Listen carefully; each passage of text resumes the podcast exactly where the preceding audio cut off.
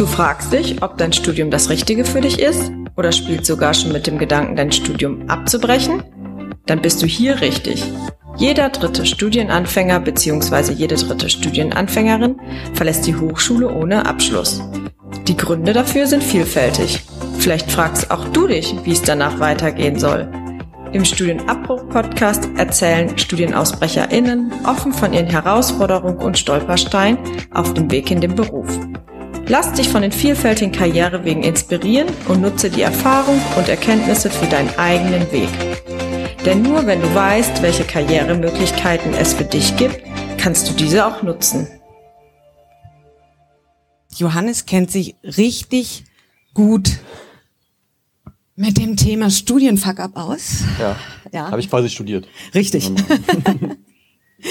ähm, ja, wie fangen wir an? Wie fing das Studium an? Was hast du studiert? Zum ersten Mal meinst du jetzt, ne? Richtig, richtig. Wir fangen ganz vorne an. Du bist fertig genau. mit dem Abi ja. und ähm, hast dir gesagt, ich muss doch studieren. Und hast dir dann auch einen ganz tollen Studiengang ausgesucht, der äh, hochspannend klingt. Erzähl doch mal. Also ich dachte mir, okay, wenn du schon nicht weißt, was du machen willst, machst du halt BWL. Wahrscheinlich viele hier. Noch jemand bei BWL? Hand hoch. Grüße gehen raus.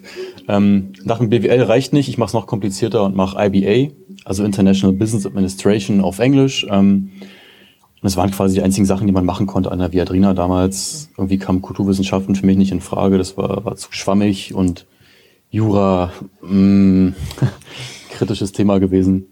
Also BWL auf Englisch. Und äh, dieses Studium, also man muss sagen, so, wir hatten ja schon unser Vorgespräch, du bist ein Mensch, dir ist eigentlich nie schwer gefallen zu lernen. Also du bist jemand, der eigentlich immer ziemlich gut durchgekommen ist, auch ja. durchs Abi, äh, auch gerne mit Minimum-Maximum-Prinzip und so weiter. Also du brauchtest nicht viel investieren, ja. ähm, um gut zu sein. Und dann kannst du oft mal an die äh, Viad äh, Viadrina, Frankfurt-Oder, mhm. ähm, die ein sehr hohes Niveau hat, was Wirtschaftswissenschaften ja. angeht. Ja. Und ähm, auf mal äh, hast du gemerkt, ähm, ja, hast auf mal gemerkt, wie es ist, wenn man, wenn es nicht mehr so einfach läuft und so leicht läuft. Genau, also spezifisch war eigentlich Mathematik mein, mein Problemthema gewesen. Es lief bis zum Abitur eigentlich gut. Und dann gab es da so ein paar Episoden, ähm, wo Mathe für mich so ein Problemkind geworden ist, oder ich für Mathematik ein Problemkind geworden bin letzten Endes. Ähm, und hab's ein bisschen schleifen lassen, weil mir auch keiner gesagt hat, dass ich den ganzen Schmuh irgendwann doch mal wieder brauchen werde, nämlich im Studium. Und danach erst nie wieder, aber für die drei Jahre brauche ich es nochmal. Ähm, und habe dann wirklich gerade in den ersten Semestern, die halt die klassischen Aussiebsemester gewesen sind, warum man das so macht, weiß ich nicht, aber das war halt so drin. Und dieses Aussieben war sehr effektiv. Das muss man der Viadrina schon lassen, das haben die echt gut gemacht. Mhm. Und ich habe quasi in dem Punkt den Mut verloren gehabt. Mhm ähm, und mich dazu entschieden gehabt, abzubrechen. Ja, also es ist wirklich ausgelegt gewesen für Menschen, die äh, sich der Mathematik zugewandt fühlen ja. und ähm, das dann auch richtig können. Du hattest auch gesagt, äh, dann kommt irgendwie, man hat ja auch nicht nur sein Studiumleben, sondern man hat auch sein privates Leben. Und wenn es da dann auch nicht so ganz rund läuft und da dann vielleicht auch ein, ein paar äh, Themen auch die eigene Energie hm. ähm, so ein bisschen anzapfen, dann wird es dann halt schwer. Und so bist du dann zu dem Punkt gekommen, dass du gesagt hast, dass mit dem Studium hier an der Viadrina ist vielleicht nicht das Richtige für mich. Und vielleicht ist auch Frankfurt oder nicht das Richtige für mich. Ich mache einen Cut, Neustart. Wo? Genau, genau. Ähm, ich habe alles abgebrochen, quasi alle Zeit abgebrochen und dachte mir halt, wie jeder Mensch in Brandenburg, ja gut, gehst halt nach Berlin. so. Sehr ungewöhnliche Entscheidung getroffen und war erstmal ähm, ja, auf, auf dem Weg dazu ein bisschen Arbeitserfahrung zu sammeln, weil ich ja auch direkt nach dem Abitur angefangen habe zu studieren. Ich hatte auch 13 Jahre Abitur noch gehabt an meiner Schule, ähm, was ja elendig lang ist.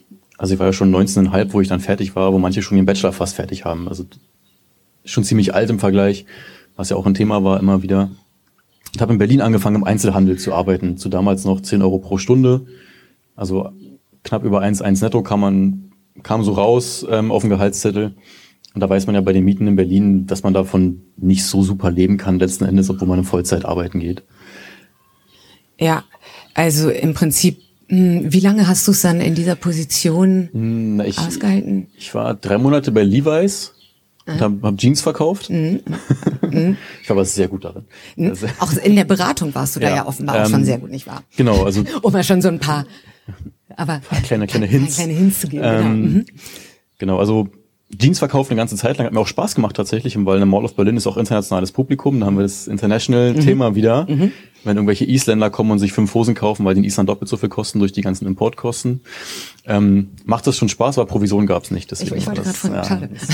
das Gefühl war einfach nur gut. Ja, ja. Ähm, und dann wollte ich eigentlich eine Ausbildung anfangen und habe bei Roller angefangen, um bis zum Ausbildungsstart bei Roller Vollzeit gearbeitet auch, aber Möbel verkaufen war jetzt irgendwie auch nicht so meins und ich habe von den ganzen Formaldehyden und Lacken war immer ganz ganz müde gewesen während der Arbeit. Ich bin auch eingeschlafen auf Arbeit dreimal. Ähm, Lag es nur an den Formaldehyd oder Ich- ich vielleicht auch an dem Umfeld und an dem deinen ganzen Aufgabenbereichen, dass es vielleicht dann doch nicht das Richtige ist. also das ist, es könnte mit reinspielen, aber ich habe das Gefühl, es war auch echt viel die Luft, Ja. ähm, die dort geherrscht hat. Und war tatsächlich aber dann auch krank. Also ich habe gekündigt und ähm, bin dann krank gewesen eine ganze Zeit lang und dann auch eine kurze Zeit arbeitslos gewesen. Mhm. Aber während ich bei Roller war, habe ich mich schon neu orientiert und schon gedacht, okay, naja, Beratung, Verkauf ist ja irgendwie ganz cool, Mhm. aber es war jetzt alles auch nicht so prestigeträchtig. Vielleicht gäbe es dann einen besseren Arbeitgeber, wo ich vielleicht auch mehr lerne, ein größerer Konzern vielleicht. Ja, und das, äh, dann bist du zu einem äh, Prestige oder zumindest, na, wie kann man sagen, kann man davon sprechen, dass es eine sehr große Reputation hat? Weiß ich nicht. Auf jeden Fall bist du dann gelandet bei der Deutschen Bank. Alter Glanz. So. Heu- Heute, heute kein großer Name mehr. Früher war das mal ein Ding. So, ja, aber es ist genau mal was Ja. anderes als Roller. Du, das, das hat, das wirkte handfest. Genau. Und ähm, dann bist du äh, deine Ausbildung da angefangen Ja. und hast da aber auch nicht unbedingt die besten Erfahrungen gemacht. Ähm, und zwar standest du nämlich auf Mal auch in Konkurrenz zu äh, Werkstudenten. Unter anderem, ähm, also ich, ich kam zur Deutschen Bank eigentlich, wo es noch richtig schön da war, zu Beginn. Also im ersten Teil, erste Hälfte des Ausbildungsjahres war es noch, war es noch toll eigentlich. Und dann hat das Unternehmen ja angefangen, sich selbst zu abzubauen. Irgendwie, also man kennt ja die Milliardenstrafzahlungen an die USA, Filialen wurden ohne Ende geschlossen, ich glaube 30 in Berlin alleine. Ähm, alle Kollegen wurden von links nach rechts geschoben. Ich habe auch keine Ahnung warum. Meine Verleiterin hat die andere Filiale, die sie übernehmen sollte, dann schon mitbetreut. Der Abteilungsleiter war auch weg. Also für mich war auch niemand zuständig gewesen zu dem Zeitpunkt. Ähm, und während ja irgendwie, ich weiß nicht, es war glaube ich mindestens ein Zehntel am Anfang, aber im Endeffekt ja sogar 20 Prozent fast, die entlassen wurden. Also während alle um dich herum entlassen werden, der zu sein, der sie quasi ersetzen soll, war jetzt auch nicht die geilste Rolle im Unternehmen. Nee. Ähm, und dementsprechend hat sich um mich dann auch keiner gekümmert. Ja, du warst ja so die, die junge Konkurrenz dann im Ja, Prinzip auch so, ne? genau. Mhm. Also Stimmung war grundsätzlich nicht so gut. Und ähm, am Ende, ja, hat, hat das alles auch eigentlich dazu geführt? Ich meine, du hast jetzt zuerst, wenn wir zurückdenken Ja, ja. oder zurückblicken, du bist ähm, sehr erfolgreich eigentlich aus dem, Stu äh, aus dem, aus dem Abi gekommen. Ja. Dann das erste Scheitern an der Uni, dann auf mal der Ausflug nach Berlin, der sich dann auch nicht äh, gut äh, ausgezahlt hat und dann in der Deutschen Bank, wo man dann am Ende auch so das kleinste Licht ist, was auch gar nicht so Mhm. gern gesehen ist, ähm, das macht ja was mit einem. Ja, also selbstbewusstseinstechnisch war es schon echt schwierig, vor allem weil das, gerade bei der Deutschen Bank war es echt so eine Phase, wo ich immer mein Bestes gegeben habe und wirklich motiviert war. Man kennt es ja aus irgendwelchen schmierigen Filmen, dann morgens vorm Spiegel steht, sich die Krawatte macht und schnell zum Zug rennt und so. Und das war halt wie in so einem schlechten Film. Ähm, aber wurde langsam zu American Psycho, weil ich wirklich dann psychisch auch Probleme hatte, weil ähm, ich von Libus aus immer erst mal nach Frankfurt oder fahren musste mit dem Auto, da irgendwo einen Parkplatz suchen, dann von dem Parkplatz aus, der manchmal in der Mitte der Stadt war, zum Bahnhof hochrennen mit Aktentasche und Köfferchen. Ähm, und dann im besten Fall mit dem Regio eine Stunde zehn zum Alex fahren. Es gab aber durchaus Zeiten, wo ich knapp acht Stunden am Tag im Bus oder Zug gesessen habe, weil Ersatzverkehr war. Immer. Von Fürstenwalde teilweise mit dem Bus ähm, bis zum Alex oder bis zum Ostkreuz, was einfach ewig dauert, gerade morgens in der Rush Hour. Ähm, und es waren halt so Tage, da bin ich, hm, ich glaube, um 5.30 Uhr aufgestanden, 6 Uhr, 20, 6.30 Uhr zu Hause los ähm, und kam 20 Uhr, 20.30 Uhr wieder an zu Hause. Und bin dann Das- wieder schlafen gegangen, eigentlich. Ja. Also, Also im Prinzip auch so diese ganzen Umstände, die diesen Job noch begleitet Ja. haben, sprich die äh, die Fahrten und so weiter, sind ja auch schon so irgendwie so sinnbildlich für dein Leben Mhm. zu diesem so man, man ist so im Ersatzverkehr, man ist Ja. man braucht ewig irgendwie man man ist so auf der Strecke. ja. Ja? Und ähm, das hat sich dann auch wirklich ähm, bis zu dem Punkt eigentlich gesteigert, dass du dir gedacht hast, ich, ich, ich bin eigentlich hier total hilflos und ich fühle mich nicht wohl. Und ähm, das war dann der Punkt, wo du dir eigentlich auch Hilfe suchen wolltest, richtig? Genau. Also ich habe mir auch erstmal intern Hilfe gesucht bei meiner Ausbildungsbeauftragten damals, die quasi halt im Headquarter gesessen hat, für alles zuständig war, nicht nur in der Filiale. Und habe halt gefragt, naja, wie sieht's denn aus im Ausbildungsvertrag? Steht Ausbildungsort Berlin-Brandenburg. So, und Berlin ist gerade keine Option, also wäre Brandenburg nicht vielleicht eine Option, weil die Filialen in Fürstenwalde, Erkner, Frankfurt oder auch frei waren. Da war kein Azubi, da wäre Platz für mich gewesen, rein theoretisch, aber da hat man aus Prinzip gesagt, nö. Als du dich beworben hast, warst du noch Berliner, also hast du jetzt Pech und musst jetzt in Berlin äh, die Ausbildung machen, wo ich mir auch dachte, gut, danke für nichts, ja. dann versuche ich es halt woanders zu klären. Bin dann zu IHK damals, wo mir auch nicht wirklich geholfen wurde, wo gesagt wurde, ja, können wir jetzt nicht wirklich was machen, muss dich selber kümmern. Ähm, habe mich dann einfach neu beworben bei anderen Banken, Sparkasse und Commerzbank und bei der Commerzbank wurde ich auch genommen tatsächlich, nur die meinten auch, naja, wegen der internen Prozesse wahrscheinlich, ich die Praxis ja bei so einer schlechten Bank gelernt habe, ähm, dass ich nochmal am ersten Layer neu anfangen müsste. So, und dann stand ich halt da und war ja irgendwie eh schon drei Jahre, vier Jahre älter als jeder andere, gefühlt 20, ähm, bei Bankkaufleute ja auch oft 16 sind ähm, oder 17 und dachte mir so, in dem ersten Layer jetzt wieder anfangen, wo ich mein Bestes gegeben habe und auch gute Noten hatte und so, habe ich echt keinen Bock drauf. Ja, und auch vor allen Dingen wieder so zurückgesetzt zu werden, ne? Genau. wieder so dieses Bild genau. des ewig Pendelnden. ja. ja. Ähm, und kam auf die glorreiche Idee, ja, ähm, wenn das Alte nicht funktioniert hat, mach das Alte einfach nochmal und habe ja. mich wieder für IBA eingeschrieben. Mhm.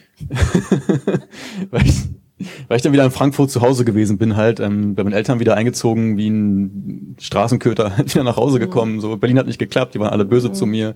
ja, so, so der so, kann, ich, kann, ich, mhm. kann ich wieder nach Hause kommen, Mama? Mhm. Ähm, und hatte dann natürlich wieder keine Auswahl an Universitäten und bin wieder an die Viadrina gegangen, weil die halt verfügbar halt war.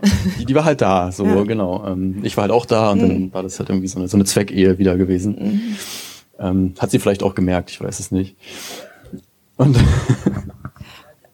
Allerdings ähm, ist hier eigentlich bis und das, das ist eigentlich ja. so eine ganz toll, eigentlich so toll an deiner Geschichte, ja. dass du jetzt hier wie, wie, wie Phönix aus der Asche, also wirklich du bist jetzt wirklich ganz am ganz unten und wieder an der Stelle, wo du eigentlich ja schon bewusst weggegangen bist. Und irgendwie ist dann der Funke aber in dir äh, auf mal aufgekeimt, dass du so überlegt hast, was hat mir eigentlich immer in diesen ganzen äh, Stationen, die du jetzt auch durchlaufen bist, was hat mir da immer Spaß gemacht und vor allen Dingen, was konnte ich offenbar gut? Und wir haben eben ja schon mal diesen kleinen Hint gegeben. Ja.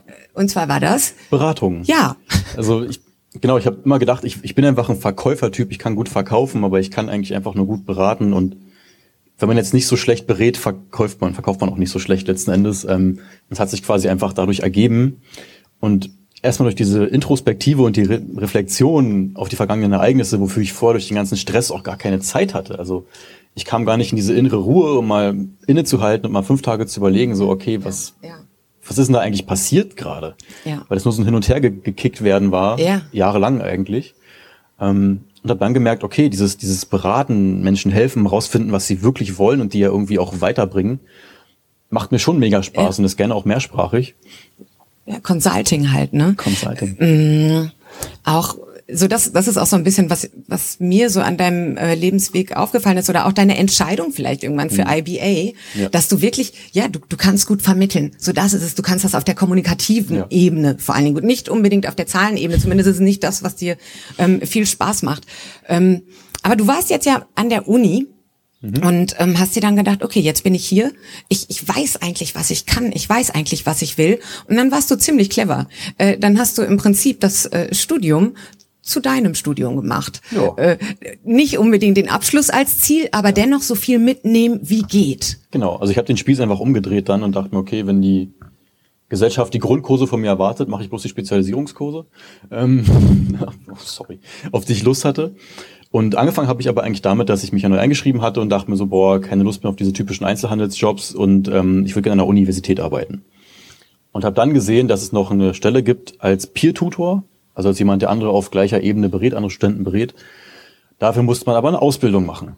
Mhm. Und dann diese Bewerbung für diese Ausbildung ähm, lief, glaube ich, an demselben Tag ab, wo ich es gelesen habe. Und ich habe so 23.55 Uhr und 22 Sekunden mich dann noch beworben und bin so gerade so reingerutscht ähm, und habe dann eine Ausbildung gemacht zum hochschulzertifizierten Lern- und Präsentationsberater. Das habe ich jetzt zum ersten Mal ausgesprochen, ohne Sprechfehler. Ähm, und das halt ein halbes Jahr lang gemacht. Da gab es auch ECTS für, das war ganz cool. Ich habe mhm. da gar nichts verloren eigentlich. Und dann als studentische Hilfskraft eben anfangen können als Peer-Tutor, was ja quasi einfach nur Coach und Berater ist, ja. nur eben auf Augenhöhe mit Duzen und als Student für Studenten da sein. Und ähm, habe dabei aber gemerkt, okay, auch wenn ich jetzt die Grundkurse wieder angefangen habe, die machen mir komischerweise noch immer keinen Spaß und ich bin jetzt nach vier Jahren ohne Abitur, äh, nach dem Abitur, in Mathe nicht besser geworden, komischerweise. Komisch. also, also es, es, wurde nicht unbedingt einfacher nach all der Zeit, die dazwischen lag. Ähm, und dachte mir, gut, dann, dann sehe ich jetzt die Uni einfach als Buffet an und nehme mir einfach die Sachen raus, auf die ich Bock habe. Ähm, und habe auch gemerkt, ich möchte eigentlich gern selbstständig werden mit dieser Beratung, mit diesem Coaching. Und habe einfach geguckt, okay, was könnte mir dabei helfen? Natürlich so Entrepreneurship-Kurse, Management-Kurse, Marketing-Kurse, habe auch bei Kuvi, also Crewwissenschaften ein bisschen reingeschnuppert, habe Linguistik mitgemacht, mhm. weil sich mit Sprache auskennen nicht schaden kann als Berater. Ähm, neurolinguistische Programmierung schon die ersten Kurse gemacht und einfach beim Gründungszentrum habe ich, glaube ich, jeden Kurs mitgenommen, den es gab. Also ich habe nur im Gründungszentrum gesessen. Also ich glaube, die Couch hatte schon meinen meinen Abdruck gehabt irgendwo, die da gewesen ist. Es war schon deine Couch. Es war einfach schon meine Couch gewesen. Und so mir einfach die Sachen rausgepickt, die für mich meiner meines, meines Wissens nach oder meines Weltbildes nach in dem Moment die wichtigsten gewesen sind. Und habe, wie du schon sagtest, mein Studium daraus gemacht, was, glaube ich, im Endeffekt die beste Entscheidung gewesen ist. Und ich habe auch mittlerweile die Anzahl an ECTS, die ich für einen Abschluss bräuchte, nur halt in Kuvi Gründungszentrum und BWL aufgeteilt. Ja. Also muss man nicht so kleinlich sein. ähm, ja gut, also wir müssen kein Geheimnis draus machen. Du hast nie ein Studium abgebrochen, äh, nie ein Studium zu Ende gebracht. Ja. Ähm, allerdings bist du studiert und äh, sehr gut ausgebildet, ja. ähm, aus eigener Kraft. Und ähm, wie ist es dann im Prinzip weiter? Bist du dann, wie, wie, hast, wie ist das eigentlich dann zu Ende gegangen mit dem Studium? Hast du dich exmatrikuliert oder was dann? Hast du es äh, auch wie Christian gemacht, einfach Hardcut, nicht mehr zahlen? Das darf man jetzt wahrscheinlich so hier im Fernsehen nicht sagen. Wir, wir haben kein Fernsehen. Ich weiß. ähm, ja, ich war sehr, sehr lange eingeschrieben, bis vorletzte Woche. Das wusste ich nicht. ähm, ja, weil ich Tatsache bis, bis Ende März noch studentische Hilfskraft gewesen bin an der Uni. Okay, also weil du hattest da eine Funktion, du hattest da auch hatte eine, eine Funktion, genau. Mhm. Ich, ich habe einfach diesen Job so geliebt, dass ich immer gesagt habe, so auch wenn ich jetzt Vollzeit schon was anderes mache oder selbstständig bin, ich will unbedingt diese Stelle behalten, weil ich ähm, letzten Endes dann ausländische Studierende vorbereitet habe auf ein Studium in Deutschland. Das Abitur wird ja nicht immer anerkannt und die müssen manchmal noch ein Jahr Vorbereitung machen, Deutsch, Mathe, Englisch. Und ich habe quasi mit den Soft Skills, viel Lernmethoden, Lesemethoden, ähm, wie man öffentliche Reden hält bei der Deutschprüfung, die darauf vorbereitet, dass sie das auch wirklich schaffen. Und das fand ich halt einfach eine geile, sinnvolle Aufgabe und habe dann sneaky, wie ich bin, mich immer wieder eingeschrieben, um das machen zu können. Ähm, ja, äh, das ist aber nicht nur Eigennutz. Also du hast ja, ja wirklich Menschen geholfen. Also du ja, warst ja, ja an, an der richtigen Position. Ja. Und ähm, das ist jetzt eigentlich so ganz interessant an dieser Geschichte auch der Twist oder der Plot-Twist am Ende. Also ähm, du hast wirklich Pech gehabt mit Beratungsstellen oder du hast wirklich an vielen Stellen Pech mhm. gehabt, wo ähm, du schon gesagt hast, hallo, hallo, hier bin ich, kann irgendjemand was machen? Und irgendwie wurdest du, wie gesagt, halt immer so auf den Ersatzverkehr, also aus Abstellgleis dann irgendwie gestellt. Ja. Und ähm, so, das fand ich ganz schön in unserem ähm, Berat, also in unserem Vorgespräch hattest du gesagt, ich bin heute der Berater, den ich selber gebraucht hätte. Genau. Also, dass du im Prinzip, in, in dem Fall kann man dann wirklich sagen, wenn man fragt, bist du, ähm, bereust du irgendwas? Also ich würde eigentlich sagen nicht, ähm, weil das Lustige ist bei meinem Fall, dass ich jetzt auch Lebenswege-Coach bin, angestellt in einem Projekt aber im Karrierecenter aus Brandenburg. Mhm. Das ist ein Innovat, also Innovat, das ist das Projekt über das BMBF, die ganzen Abkürzungen, mhm. könnt ihr euch mal anschauen. Ähm, und ich, ich wurde für die Stelle gerade wegen meiner ganzen Fuck-Ups ausgewählt, weil ich halt in jungen Jahren, ich glaube 20 Jobs oder so hatte. Wir haben viel ausgelassen. Wir haben sehr viel ausgelassen, tatsächlich noch. Ähm, es, musste, es musste hart gekürzt werden. Mhm. Und quasi jungen Leuten in vielen Bereichen was vermitteln kann. Also ich war auch lange selbstständig, bin immer noch selbstständig nebenbei, habe auch Online-Shops aufgebaut und so. Also ich habe allen Scheiß schon gemacht, den man irgendwie machen kann. Ähm, und bin trotzdem noch nicht so alt, dass es zu cringe ist, mit mir irgendwie äh, auf einer Ebene zu reden. Ähm, und deswegen habe ich die Position bekommen und sie dementsprechend auch so gestaltet, wie ich sie für richtig halte oder für am besten halte. Ja. Und äh, ich denke, da, das ist äh, auf jeden Fall irgendwie ein Applaus wert. Ich finde das eine sehr schöne. Wandlung in allem. Genau. Sollen wir, wir können ja mal, gibt es Fragen? Gibt es Fragen an Johannes? Die Beratungsstellen, die du aufgesucht hast, ähm, ohne jetzt irgendein Klischee zu erfüllen oder sonstiges, ähm, waren die Mitarbeiter oder bei den Beratungsstellen oder auch, was wir vorhin gehört haben, in den Unternehmen, bei den anderen Unternehmen, wo du dein Bewerbungsgespräch dann hattest, waren die etwas älter, waren die verschlossener, waren die so von dem, wie man immer so schön sagt, vom alten Schlag? Weil das, was wir feststellen, ist halt, ähm, und deswegen tut es mir für dich eigentlich so leid, dass du die Initiative ja gesucht hattest, andere Bewerbungsgespräche geführt zu haben, ähm, dass man euch, dir und dir äh, da irgendwo so die Tür zugeschlagen hat. Weil ich erlebe das ganz anders. Also ich gehe mit denjenigen, die dann auch zu uns kommen, ganz anders um. Und da stellt sich mir die Frage, woran liegt es? Liegt es an den Beratungsstellen, weil die da gegenüber sitzenden oder bei Bewerbungsgesprächen, die da gegenüber sitzen, vom alten Schlag sind? Ich glaube, so richtig pauschalisieren lässt sich das immer nicht. Ähm, meine Ausbilderin damals war aber relativ kurz vor der Rente gewesen. Die Dame bei der Agentur auch. Ähm, Studienberatung war aber nicht so alt, die müsste Mitte 30 gewesen sein, bei der IHK auch eher Mitte 30. Und psychologische Beratung an der Viadrina, die wird Mitte 40 sein. Also tatsächlich sehr durchwachsen in dem Fall. Ja. Obwohl ich sagen muss, bei der psychologischen Beratungsstelle war das Problem auch eher gewesen, dass sie ja alleine ist für 5000 Studenten oder 6000 Studenten. Ähm, und da kam ich auch hin, wollte einen Termin haben, habe einen Termin bekommen für eine halbe Stunde, dann kam aber schon der nächste, wo ich nicht mal wirklich gesagt habe, was ich will in der Zeit. Und dann war der Anschlusstermin irgendwie acht Wochen später, wo ich mir dachte, hallo, ich brech morgen ab, so ich das ist mir jetzt ein bisschen zu großes Zeitfenster irgendwie. Ähm, da konnte sie aber vielleicht nicht unbedingt was dafür. Das ist ein strukturelles Problem einfach. Ja. Vielleicht das dann die Dringlichkeit deines Falls, das man man weiß es nicht. Es ist es hat nicht so gut funktioniert an dieser Stelle, ähm, aber am Ende ist es ja für alle gut ausgegangen, sowohl für ja. dich als auch für die Menschen, die du heute berätst, genau. ähm, deren ähm, Probleme oder deren Knackpunkte du auch ganz gut erkennen und durchschauen kannst. Du mhm. weißt, wo du sie abholen kannst. So, ne? Ich, wollen wir hier ja, erstmal ein großes Dankeschön ja. an Johannes, oder? Wir bedanken uns an dieser Stelle für euer Zuhören. Weitere Informationen und Beratungsmöglichkeiten findet ihr auf www.queraufstieg.de. Der Studienabbruch-Podcast ist Teil des Projektes Beratungsnetzwerk Queraufstieg. Vernetzt beraten zum Thema Studienabbruch in Berlin, Brandenburg, Sachsen-Anhalt und Niedersachsen. Das Projekt wird im Rahmen der Initiative Bildungsketten vom Bundesministerium für Bildung und Forschung gefördert und gemeinsam in den Ländern Berlin, Brandenburg, Niedersachsen sowie Sachsen-Anhalt umgesetzt. Die Federführung des Projektes obliegt dem Forschungsinstitut Betriebliche Bildung und MT Organisationsentwicklung.